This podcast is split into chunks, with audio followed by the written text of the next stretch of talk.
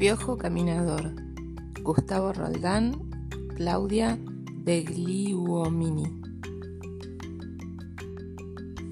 Se hace camino al andar. Antonio Machado. Creo que si camino mucho voy a llegar a alguna parte. Amigo Piojo, dijo el sapo, no me diga que se va de viaje. Sí le digo, me voy y me voy. Nos vamos a quedar muy solos en este monte tan grande. ¿Quiénes se van a quedar muy solos? El tatú, la pulga, el cuatí, la paloma, el puma, el tapir, el yacaré, la cotorrita verde, los monitos, todos los pájaros, el jabalí, la corzuela, el bicho colorado, los elefantes y mil animales más. Todos nos vamos a quedar muy solos. Pero el piojo se fue sin decir nada. Dicen que salió callado, como encerrado en sus pensamientos, y se fue silbando bajito, silbando un chamamé, porque era un piojo chamamecero.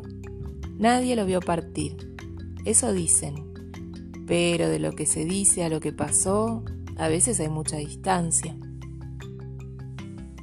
La realidad es que no se vio a nadie que lo viera partir, pero desde los rincones más secretos y oscuros, muchísimos ojos se abrieron muy grandes cuando comprendieron que estaba comenzando el viaje. Nadie dijo nada porque no había nada que decir, pero ese día no se escuchó el canto de la calandria, ni del tordo, ni del zorzal, ni de ningún otro pájaro cantor. Después de mucho caminar y de mucho llegar a ninguna parte, el piojo escuchó un rugido que le puso los pelos de punta. Ni un paso más, dijo una voz ronca y potente. Lo estaba esperando. ¿A mí me esperaba? preguntó el piojo. ¿A usted o a cualquiera? Esperaba a alguien a quien matar. Usted sabrá que soy un jaguar, malo y salvaje. No, no sabía. Bueno, pero ahora sabe, y vaya preparándose. Antes de matarme, ¿no quiere que le cuente un cuento? Eso sí me gustaría. ¿Sabe por qué soy tan malo?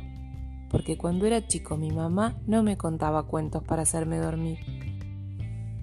¡Qué barbaridad! Eso es imperdonable. Nunca, ningún cuento, jamás. ¿Y su papá tampoco? Menos, siempre estaba muy ocupado. Bueno, entonces le voy a contar los dos cuentos más hermosos del mundo para compensar tanta desgracia y le contó el cuento del pajarito remendado, después le contó el del chivo del cebollar, y el terrible jaguar se acostó al lado del piojo para escuchar mejor, dijo, y se fue durmiendo, con una cara de estar contento como nunca había tenido en toda su vida.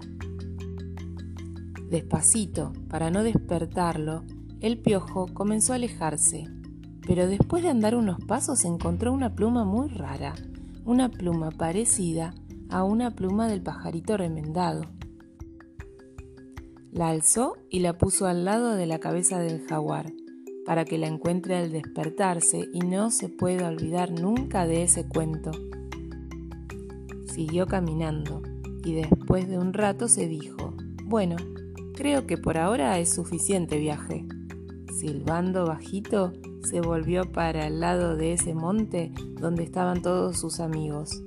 A los amigos era mejor no dejarlos tan solos.